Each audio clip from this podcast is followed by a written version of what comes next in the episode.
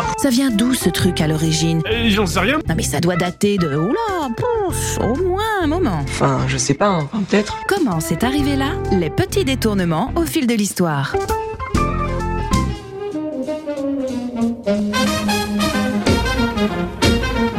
Et bienvenue dans Comment c'est arrivé là. Nous restons dans les célébrations et aujourd'hui intéressons-nous à celle de l'équinoxe, plus connue sous le nom d'Ostara. Cette date, au printemps où la nuit et le jour s'équilibrent parfaitement, possède elle aussi ses rites et symboles. Point culminant du printemps, Ostara symbolise la croissance de la vie. Si lors d'Imbolc, on se retrouvait pour inciter la Terre à se réveiller, désormais, on se réjouit d'en contempler les effets. Ostara est le nom de la déesse germanique de la fertilité qui, chez le peuple saxon, se nomme Eustre. Et quand les Saxons envahiront la Grande-Bretagne lors du retrait des troupes romaines, avec les évolutions de langage, on en gardera Easter, c'est-à-dire le nom anglais des fêtes de Pâques. Et c'est de là, justement, qu'on va retrouver le fondement des représentations symboliques. On utilise beaucoup d'eux pour leur évidente relation avec la fécondité. Les rituels sont de les peindre de couleurs vives avant de les consommer. C'est également là que les poussins, canetons et autres bébés volatiles deviennent les représentants du solstice, tout comme leur maman. Oui, je suis encore en train de vous parler des origines paillettes d'une fête catholique. Sorcière, moi, mais parfaitement. Et sachez que je considère cette qualification comme un merveilleux compliment. Quant à la couleur jaune des oisons, elle rappelle non seulement celle des premières fleurs qui commencent à éclore, telles que les jonquilles et autres mimosas, mais également celle du soleil, principe masculin s'il en est. Alors c'est bien beau tout ça, mais on n'a que les deux tiers du folklore.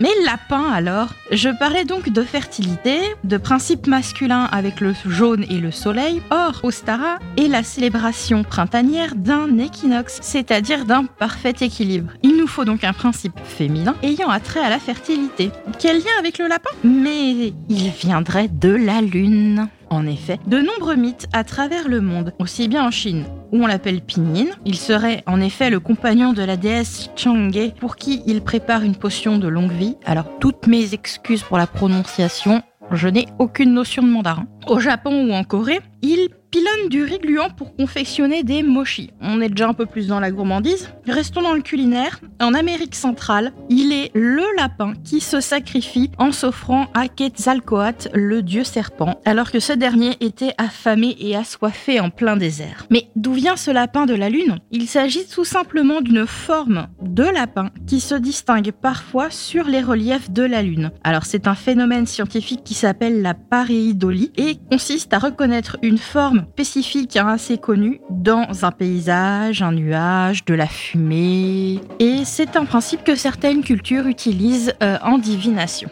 Donc le lapin de la lune nous donne notre principe féminin.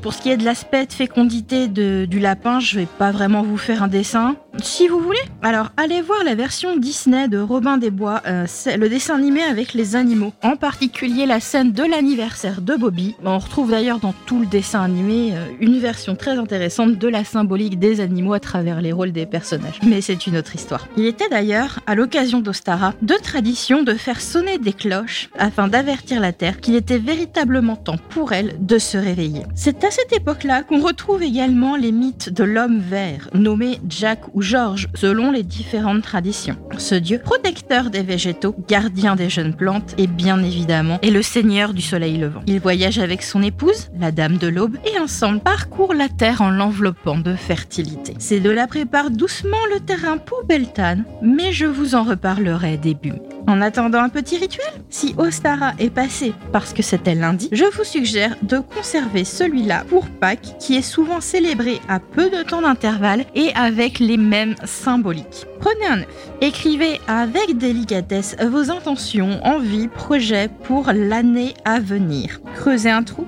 déposez-y toujours avec délicatesse. Votre œuf, recouvrez d'un peu de terre et plantez un bulbe de fleurs dessus. Il se dit qu'ainsi, alors que votre plante fleurit, elle vous informe que vos ambitions sont sur la bonne voie. Belle journée magique à l'écoute de Sun.